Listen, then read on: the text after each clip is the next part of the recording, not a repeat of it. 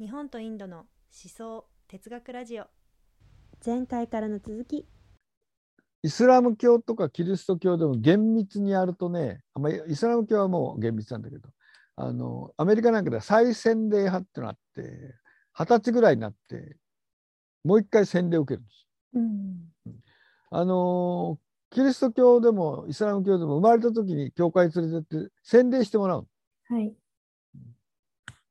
もそこ入ったことになっちゃうわけ。うん、だけど本来は自分の意思で決めることなんです。うん、普遍宗教ですから。うんうん、そうでないと宗教に入ったことにならないんだけど、うん、みんなイスラム教徒みんなキリスト教徒なんだからな他に選択はありません。だから親は勝手に入れちゃうわけですよ。うん、だから再洗礼とか出てくるわけ。うん、イスラムでも大体7歳ぐらいですかね、うん、入信儀礼ってやりますけどね、うん、誰も知っちゃいないですよ。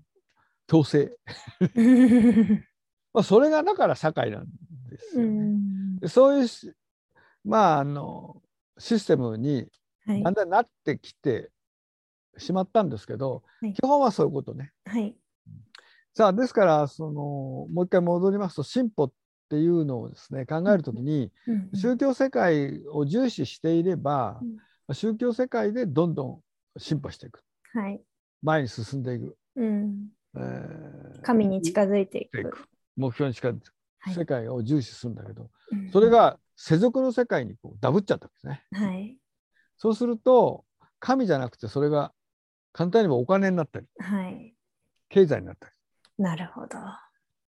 しますよね。はい、そうすると経済を進歩させる、うん、えつまり馬車で運んでいた荷物を、はい、鉄道に変え鉄道にしたらどのくらいななるか。はい、あんたはもう自動車にしたらどうなるか。うん、生産効率を上げてもっと稼いでってなりますね。どんどんなるでしょ？うん、その稼いだものが何なのかって言ったらば基本的には神の救いのを確かめる。うん、その行為だったわけ。うん、だけどだんだん人間忘れちゃいますからさっきの戒名と同じで、はい。ね、もうあの目的合理主義になってきますから。手段が目的化する。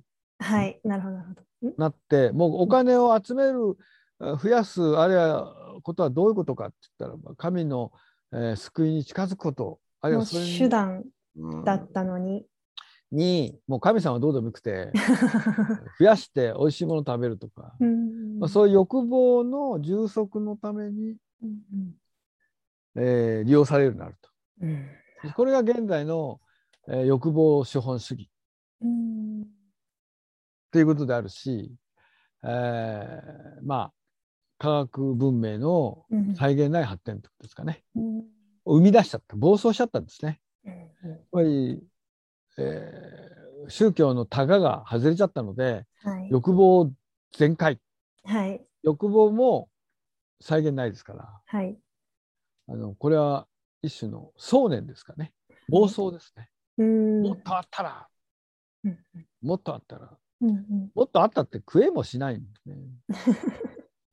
例えば宝石なんかだってさ1個や2個だったら嬉しいかもしれないけどこれ100個とか1000とかあってですね、うん、あの何トンなんて宝石を持てるのか、うん、でも欲しいんですよ。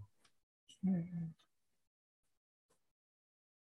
でかい家だってでかい家って言うけどさ掃除も大変だし、ねあの昔誰だったっけな？家の中は自転車で歩いてるみたいですね。アメリカの。昔ねあのアメリカの会議に行った時に、うん、えー呼ばれた。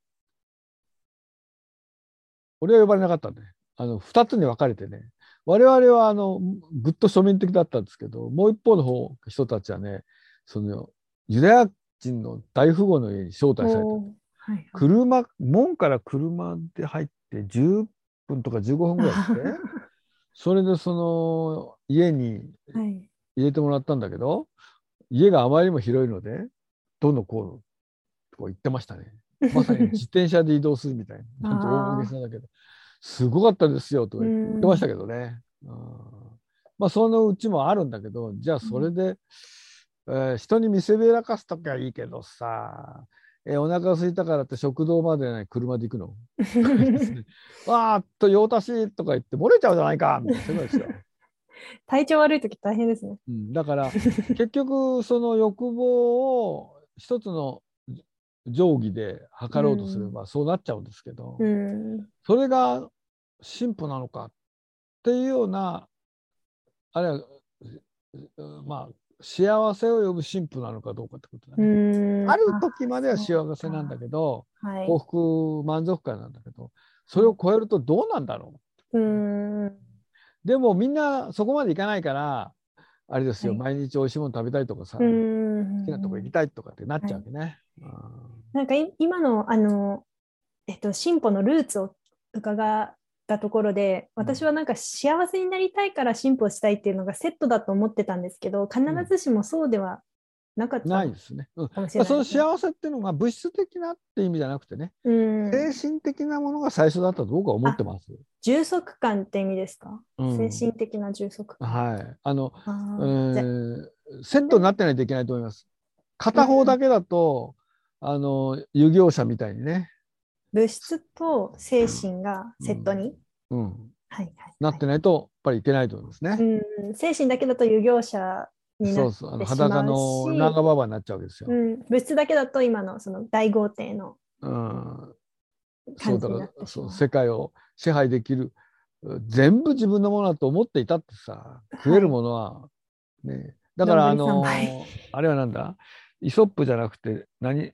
童話でおプ。王様が、えー欲を書いて金をですね触るもの全部金にしたいってね、うん、うん。だそういうあれですよ。すみません、勉強不足で。何童話だかわからないですけど。イ。ソップともう一つ何だったっけな？イソップは動物が主題なんだよ。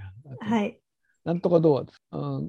うん、なんか具がついてないけど、触るものを全部金にしてほしいとかね。うーん、あのもうい椅子だとか机だとか、なるほど。物の部分は良かったんだけど、うん。食べるものまで金になっちゃって、あ。結局何も食べられなくなっちゃった。で ギブアップしたって話あるんですけどうね。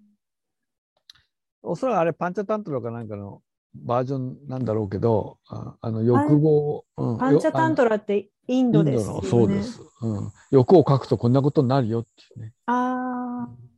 え、えっと、ベーダ？ベーダじゃなくて、バラモン教の？経典ですか？あれはおバラモン話教、うん、まあインドの。うん、インドの古典、うんパンチャタン。うんタントラだからまあヒンドゥー教系なんだろうな。そうですね。でも仏教なんかにはよく引用されるから、まあうん宗教関係なく、うえーん民話みたいなもんですかね。うんうん民話ですか。うんなるほど、なるほど。要するに欲望、欲を書きすぎるとこうなりますよ。うんうんまあ社会的な戒めですね。なるほど。だからあの両極端はいけないっていうのは仏教なんか特に排除してますから、両極端をね。であの社会、中庸？うん、中央真ん中って意味はですね、はい。あの常に真ん中があるっていうと真ん中じゃなくなっちゃうのよ。はい。これはイデオロギーになってね、真ん中中を肯定する？真ん中だから、あのなんだ、譲れないみたいになっちゃうんだけど、真ん中ってのは両極端がないと真ん中にならないわけだよ。うん。常に絶対の真ん中ってないんだよ、本当はね。はい。相対的な真ん中っていううん感じですか？でそれが重要なんです相対的な真ん中が中庸。よ。うん、でおー相対的な真ん中でありながらいやっぱりある意味絶対的なその真ん中を常に意識していかないといけないよね。両極っつってもさ相対的な真ん中っていうのもあるんですか？だからんこういうこほとさあのーなんか食欲のある人ばっかが集まってはい。その中でも食欲の少ない人と強い人弱い人、うんうん真ん中取ったらここが中央かはいはいなるでしょ？中。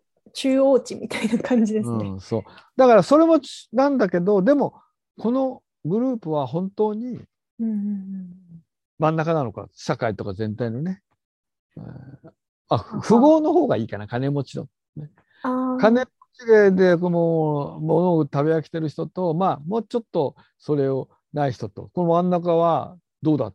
あとこっちの端に貧乏なっていうか小じきがいてさ。え小じきだけ集まってもやっぱり真ん中あるわけだよ。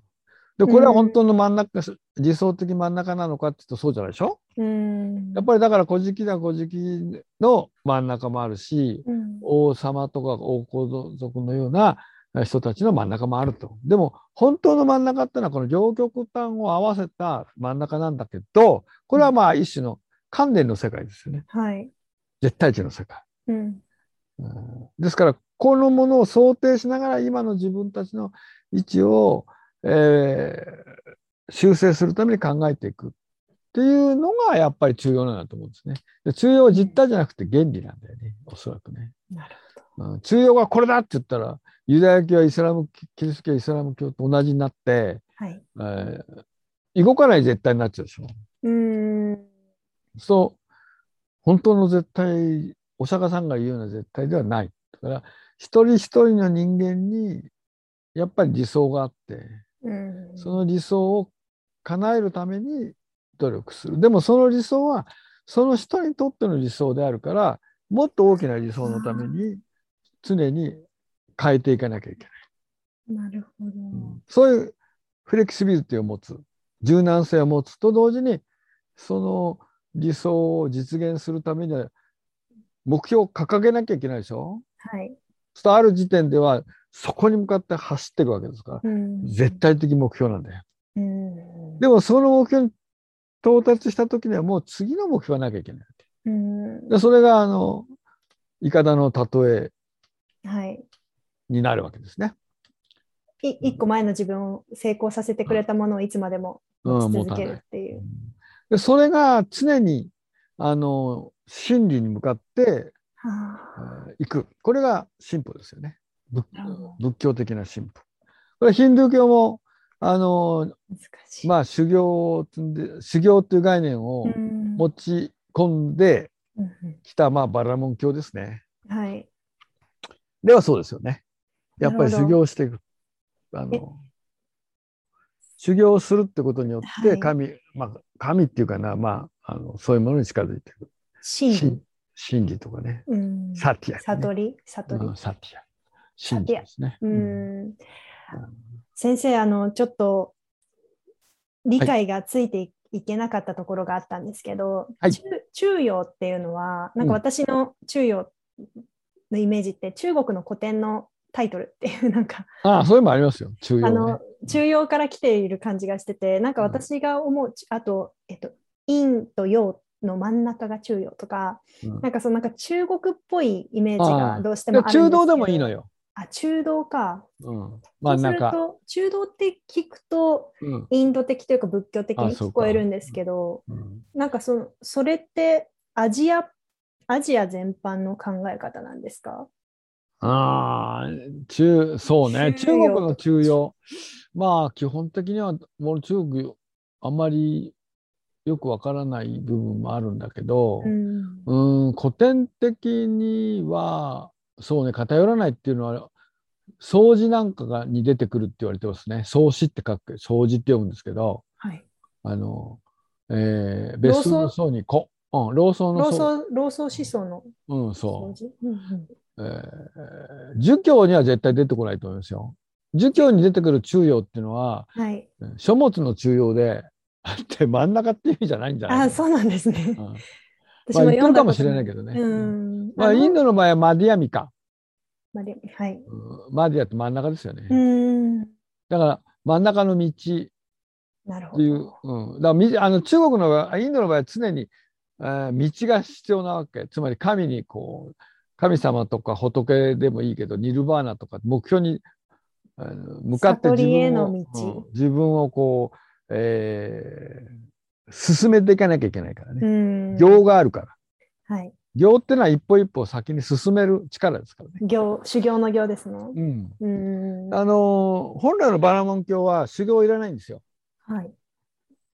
あの、祭祀だから。はい。はい。こういう、うにゃうにゃうにゃうにゃってうんやれば、真ん中いらない。うん。最初と最後だけ。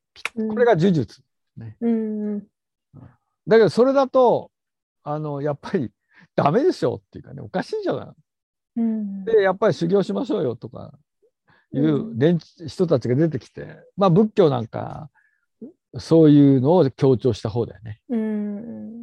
でもバラモン教の方でもやっぱりあの、えー一部の人たちがねそういうあの祭式万能主義はい。儀式だけでそうしますそうなりましたそうしましょうよと台風私があの法力でどっかやってやりましょうなんていう人が仮にいてわーっと言ってですねみんなで捧げ物をして人にやってもらってもやっぱり台風は来ちゃうわけですよ。はいはい。雨乞いとか。うんそれにあ台風来たら家飛ばされちゃうから、うんあのパタパタいろいろねえー 危ないところに板打とうとかそれは修行ですからね、うん。そうした方がいいんじゃない、うん。霊能力か行化って感じ？あーまあ霊まあそん霊というかその儀式神秘的な、ああ、儀式。儀式ですよね。うんあれ儀礼っていうのはあー信じないとダメですからね。うん。でもまあ行っていうのはですねまあもちろん信じなきゃできない部分もあるんだけど、はい。やれば自分が心が変わってきますから。はいはい。肉体に実際に変化がある。そうそうそう。だからあの道元さんなんか瓦を磨いて黄鏡金となす。あ、黄金か。うん、あの瓦家ですよね。はい。あれを磨いていくうちにですねまあ日常の変化では考えられないようなうん。変化があって金になっちゃうんですね。うん。それはまあ仏になるってことなんだけどうん。でそういうそのものを価値を認めてうんそこに向かってしあの努力する進歩する、これが進歩なんでね。本来はね、これは東洋的な進歩ですね。今のそう発展。あるいはまあ、えー道カトリックぐらいまではそういうあことはありますよね。ーえっと、今度西洋と東洋共通してるんですね、そこは。うん、まあ中世はみんなそうだと思いますよ。あの中世っていうかね。あの近代になってそこら辺がちょっとあれなんえー西洋の方ではあのさっきのお金のパサッとくっついちゃったんですね。物質世界とくっついてきてお金になったってことですよね。進歩進歩の指標がお金とくっついたのがうんプロテスタント以降で、そうだねそれは東東洋にはどういうふうに入ってきたんですか？えー東洋いやだからこれはねあのー基本的には昔から欲張りはいるので、うん。うんただまあどう理屈づ理屈づけるかだけの話なんだけど本来はね、はい。うんえーヨーロッパだって仏教だってうん。ヒンドゥー教だって、うんうん、あのゴーツクバレがいっぱいいて あの金に溺れて死んだ人なんて腐るほどいるわけですよ。うんだけどそういうところに価値を置かない。ねっていうのがまあいわゆる中世とかはいあ。れのうんアジアのまあ一つの伝統だったんですよね。うん。うんだけど、えーそうしてるとね結局そのこすっからい人にみんな吸い上げられちゃう。うん。でやっぱりうん損じゃないかみたいなこともあったんかもしれませんね。僕はねあのやっぱり一つはイスラムがやっぱりあるんじゃないかと思いますねそういう意味ではね。イスラムがビジネス上手だったってことですか、うん商商人が多い。イスラムはあの基本的に聖族一元ですのではい。その宗教世界っていうのはすなわち日常世界なんですよ。うん。うん、だもんだから、うんムハンマド、あの、開祖自体自体商人。うん、ですもんねそうですね、うん。ただイスラムはまだ徹底したとこがそこまであのヨーロッパのプロテスタントみたいに徹底してなくて一日の中にうんあの祈りの世界宗教世界とはい。そのお金をい儲けろっていう世界が併存してるわけ。はい。あれ1年の中に。うん。分かれてるんですね、それは。祈りとお金を扱う。だから祈りの時にはその儲け話をほったらかしても、う。うんん祈りに来いと。うん。で終わったらまた一生懸命稼げこういう世界ね。だから基本的にはまだプロテスタントのように祈りとあれが一緒になってない。はい。うん理解、理解。うんただやっぱりね外から見るとはい。あのたった1日 5, 5分ぐらい5回祈るだけでっていうあとはずっと商売の。金儲けに勤しんでるっていうのは、なんかやっぱり納得いかんないって世界があったんじゃないかなと思いますけどね。それはよくわかりません。なるほどなるほどただ、あの、やっぱりイスラムのインパクトってのはすごく大きいうん。と思いますね。うんまあ、ここら辺はね、ちょっと、えー課題がまだ整理できてないんですけど、まあ、いずれにしても、えー進歩っていうのが、うんあのー我々の日常生活における経済っていうかな、うん肉体中心のと言いましょうかねはい。物質主義的なものにこう一体化するっていうのは近代の、うん特にプロテスタント文明はい。の、まあ、えー結果だと思いますね。今私たちが生きてるこの日本の中心はその延長って考えていいですか？プロテスタント文明の先に資本主義が生まれてきて、うん。その枠組みで今の日本の政治と経済が立って政治もそうですし経済もそうですし、うん。文化もそうです。しうん。価値もそうですよね。だから例えば江戸時代なんかですと、はい、武士はよく武士は食わねど高用事高用言いますけど事。ね武士は貧乏だったんですよ。うん。商人はお金いっぱいあったんだけど、はい結局商人より俺たちは偉いんだという、うんそういう違う価値観を持ってたわけ。死の交渉。うんだから商人がどんなに威張ってもですね、うんいい生活しても武士は、えー本当は羨ましかったんでしょうけどはい、でも、えーじゃあ商人になりましょうという人はいないわけですよね。なるほど。で商人もどんなにお金を持ってもやっぱり一番一番下のあのあれですしす活動は制限されてるしということで、まあ、それなりの世界の安定というか、うんあったんでしょうね。なるほどで。こうバランスを取ってたわけですよね。うん。なんかそれぞれのち領域において、はいまあ生きていけばそれなりの満足感がうん、なんかインドのカースト制ってあの一応なくなってはいいるものの社会にええ根強く今もええし死の交渉みたいに見え見える形でまだ残ってると思うんですけど、なんかその一番上はやっぱりあの宗教従事者じゃないですかはい。インドの場合はね。うんでその辺はどうなんですかねうん。まああおの金よりやっぱり精神的なものが上に来てるじゃないですかカースト制だとね。そうなんですよ。だからね首脳交渉って誰が決めたのかっていう確かに。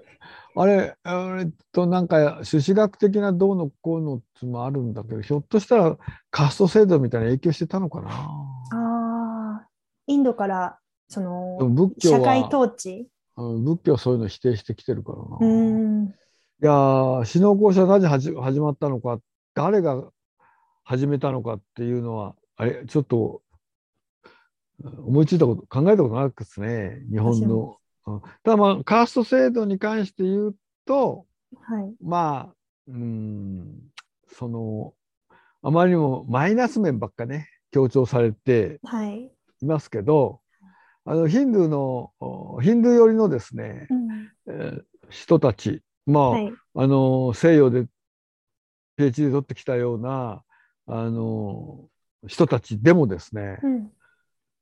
ヒンドゥー教徒だとカースト制度は素晴らしい。うん。ちょっと行き過ぎのこところもあるけど、とかうん。一生懸命擁護するんですよ。うん。その一つが社会的安定、うん。文化的安定性っていうんですかね、伝統とかね。うん。あー治安だけじゃなく伝統、うん。まあ、治安の、まあ、安定の一つですけどね。うん。で、そういう時に、あなたは、そういう、まあ、賛成派に、あなたは、じゃあ、仮にカースト制度、まあ、カースト制度でどこに属するんですかっていうと、大体バラモンなんで。上なんですね、うん一番上なんだそう。だから、一番恩恵を持ってるし。そりゃ賛成でしょうっていう感じですね。どんなにだから、あの、先進的なうん哲学だとか政治学、社会学をやっていても、うんバラモンですから、自分の地位は、えー無意識化で、えー愛しますよね。あのな確保しちゃおうとしますよね。死守すると。ほど。だから同じように、あの、まあ、西洋の文明の教育を受けてきた、一番下のアンベードカルなんて人はですね、うん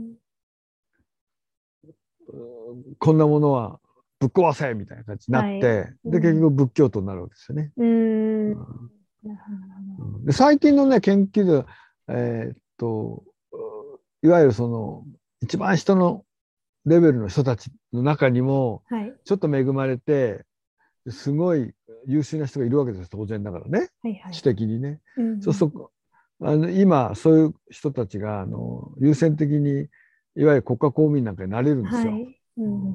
ね、ご承知のように。はい。そうすると自分はそこの出身なんだけど国家公務員になっちゃうとその国家公務員で大体偉い人が多いあのハイカーストが多いじゃないですか。はい。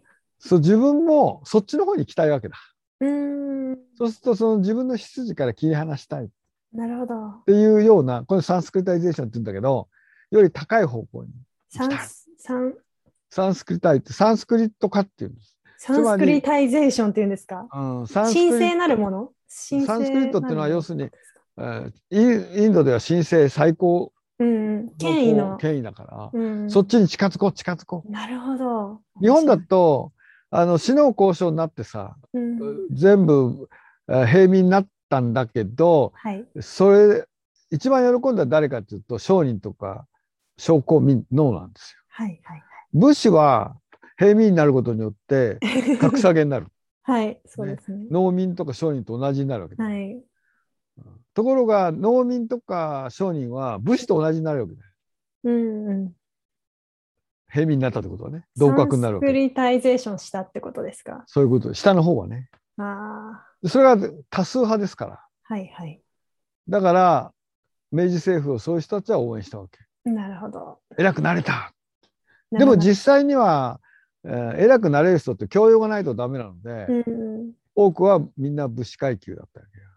ああ、なるほど。明治をさの官僚を支えた人はね、はい。で結局農民だとかあの貧乏な人たちは相変わらず貧乏なわけですよなるほど。これが社会ただあ違うのは努力さえすればうん。上に上がれたうんうん。進歩ができたうん。これでね明あの近代以降の日本における進歩っていうかなうん発達とか進歩っていう概念が、えーよりローカルにおいて確定するわけそれは社会的なはい。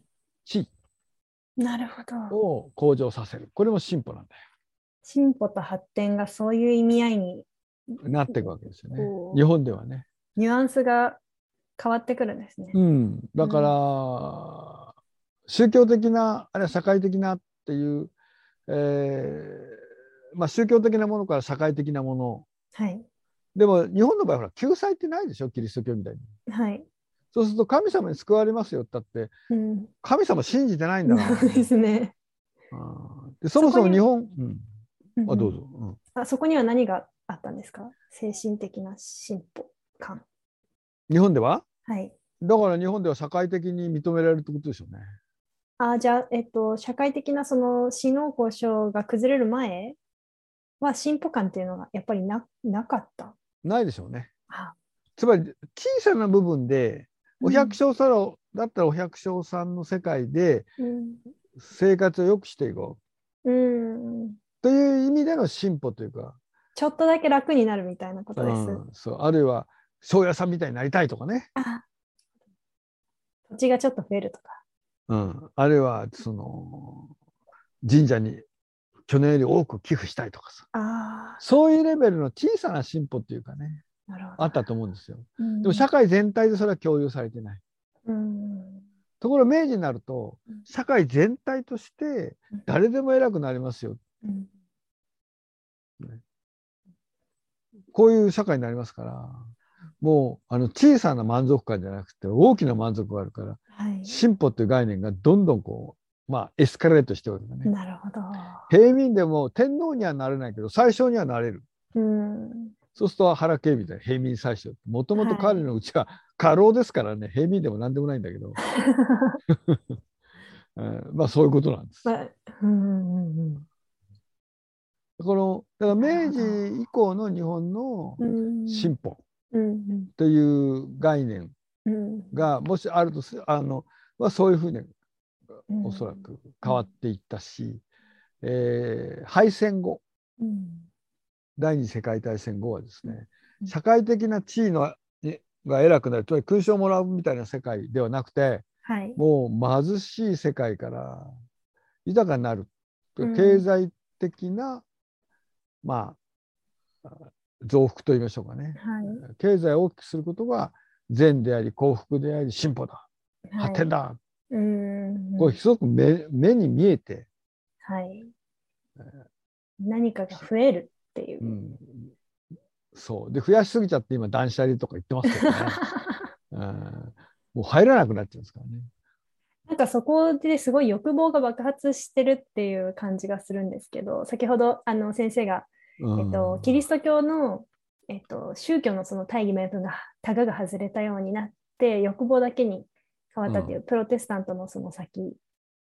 ただまだプロテスタントはキリスト教徒である以上はうん。神の救いっていうのに、えー結びついているわけ。えーあらゆるものがね。はい。外れてもだから死ぬ前にとかある程度になると寄付する。うんうんうん。罪滅ぼし、はい。日本の場合ないでしょ、はい。大金持ちの寄付しないあんまりね。うんうんうん。税金は取るけどねなるほど。そこはじゃあ精神的なものと進歩っていうのが1ミリも結びついてない日本の場合はね、ううん。んだって日本の場合はうん。経済復興が進歩だったんだ、それは高度経済成長うん。ですよね。そう。そこには宗教的なものってないでしょ、うーん。本当はあったんですよ。本当はね。つまり日本の社会っていうのははい、宗教空間でもあったわけよ。もともとは。神道的な？いや仏教でも神道でも。はいはいはい。